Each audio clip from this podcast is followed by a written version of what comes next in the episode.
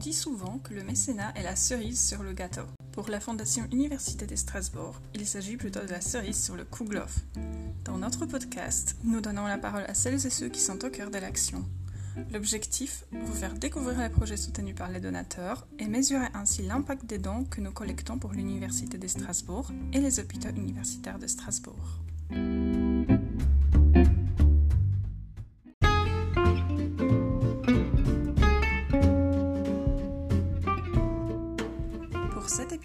Notre podcast, nous sommes à Strasbourg, sur la presqu'île Malraux. Nous aurons la chance de discuter aujourd'hui avec Marie Desroches, qui est responsable de la Maison universitaire internationale. Autrement dit, la femme qui coordonne tous les programmes d'accueil destinés aux étudiants internationaux. La tour Segmuller, un bâtiment ancien récemment rénové pour accueillir ce lieu de vie, va être un écran fabuleux pour cette interview. Marie Desroches, en plus de coordonner les actions de la MUI, est également responsable du programme Euraccess et du dispositif étudiants et chercheurs en exil. Pour commencer, j'aimerais vous remercier pour avoir accepté de participer à cet épisode enregistré dans le cadre de la Semaine des réfugiés. Pourriez-vous nous présenter brièvement les missions de la MUI avec plaisir. La Maison universitaire internationale est avant tout un, un lieu d'échange et de rencontre des publics internationaux de l'Université de Strasbourg. Elle l'a ouverte fin 2015, donc ça fait déjà presque six ans, et elle a l'originalité de rassembler tous les acteurs de l'université qui travaillent à l'accueil international, que ce soit pour des étudiants en programme d'échange, par exemple, avec des collègues des relations internationales, mais également euh, tout le type d'étudiants internationaux et euh, les chercheurs étrangers également avec euh, le centre Euraccess au quotidien, euh, du coup, euh, c'est euh, principalement accueillir téléphoniquement, physiquement, en visio, selon les circonstances, ces publics internationaux, les accompagner dans leur démarche. pour ce qui est gestion des programmes de mobilité, c'est gérer ces mobilités. Ça, ça c'est du ressort de la direction des relations internationales. La MUI, euh, donc la Maison universitaire internationale, abrite également euh, le dispositif euh, d'accueil et d'intégration des étudiants en exil. Et effectivement, depuis la rentrée 2020-2021, a été mis en place un fonds de solidarité et une commission ad hoc pour distribuer ce fonds de solidarité pour venir en aide aux étudiants internationaux en très grande difficulté, en très grande précarité. En fait, elle s'articule avec la cellule de veille et d'alerte, qui est une cellule accessible à tous, particulièrement dédiée aux étudiants internationaux qui rencontrent des difficultés dans leur séjour en France, notamment des difficultés liées à la régularité de leur séjour. La cellule de veille et d'alerte, c'est une cellule d'émanation syndicale qui existe depuis une dizaine d'années et dont font partie un certain nombre aussi d'acteurs institutionnels. Et euh, le Fonds de solidarité s'articule avec cette commission dans la mesure où il, euh, il, se base sur des personnes qui, ont de, qui rencontrent à un moment donné euh, de très grandes difficultés existentielles, j'allais dire, et le Fonds de solidarité permet de leur attribuer une aide financière. Qui constitue cette commission? Alors, la commission est euh, présidée par le vice-président Mathieu Schneider, en charge des actions solidaires à l'université, entre autres.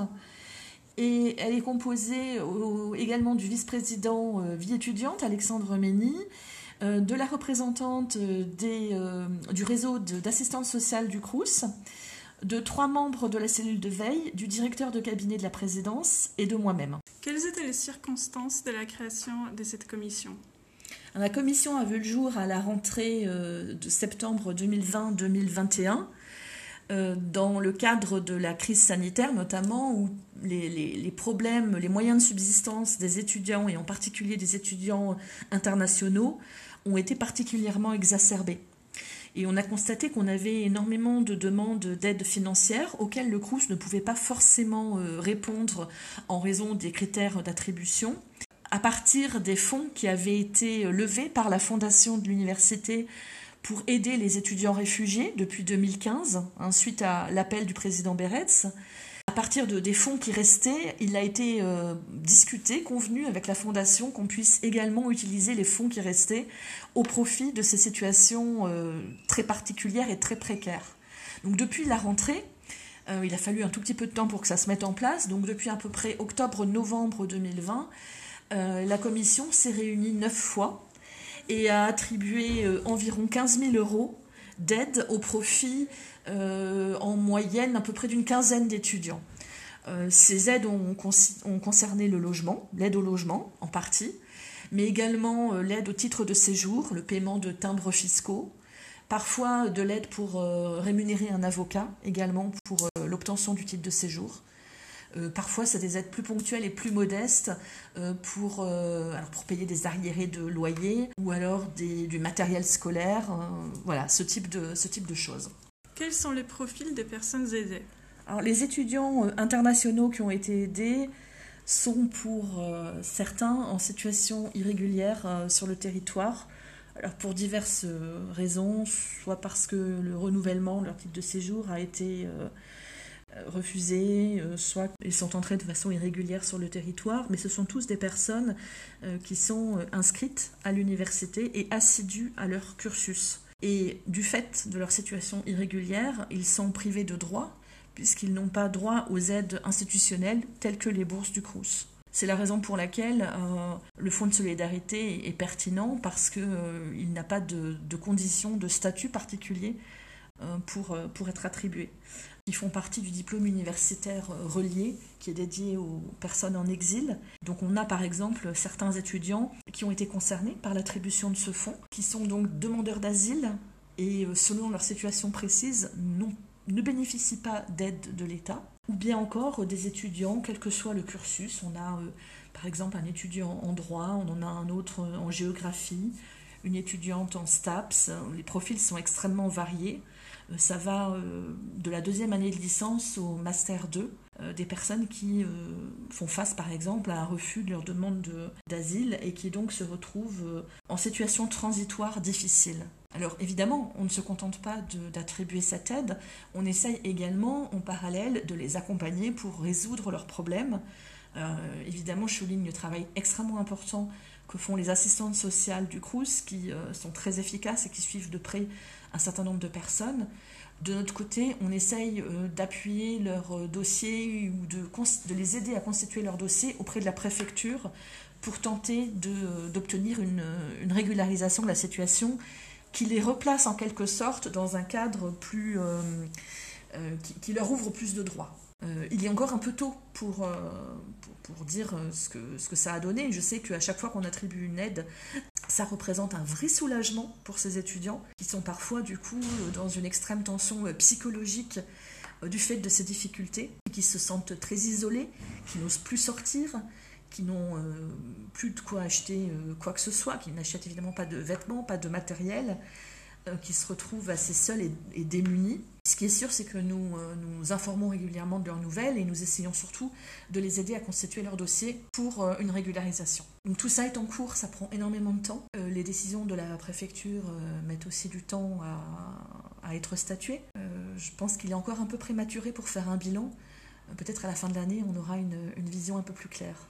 Donc je pense qu'on a sauvé la mise à un certain nombre de personnes qui auraient dû être expulsées de leur logement, qui n'avaient plus de quoi payer. Certaines se trouvaient à la rue, n'avaient pas de logement du tout, dans des foyers, euh, donc dans un dortoir avec plusieurs personnes sans possibilité de s'isoler pour travailler. Donc c'est des vraies situations euh, d'urgence humanitaire en quelque sorte, euh, face auxquelles nous, accordons une aide et nous, nous intervenons finalement de façon subsidiaire par rapport à d'autres dispositifs qui pourraient être déclenchés du côté du CRUS ou du côté d'autres institutions.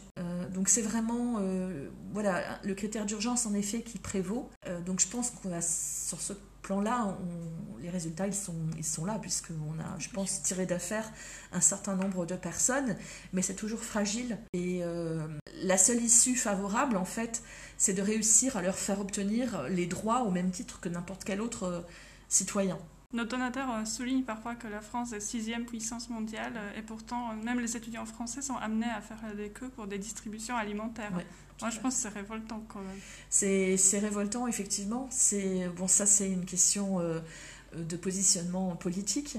Mais effectivement, ça a été mis particulièrement en exergue ces derniers temps, ces files d'attente impressionnantes.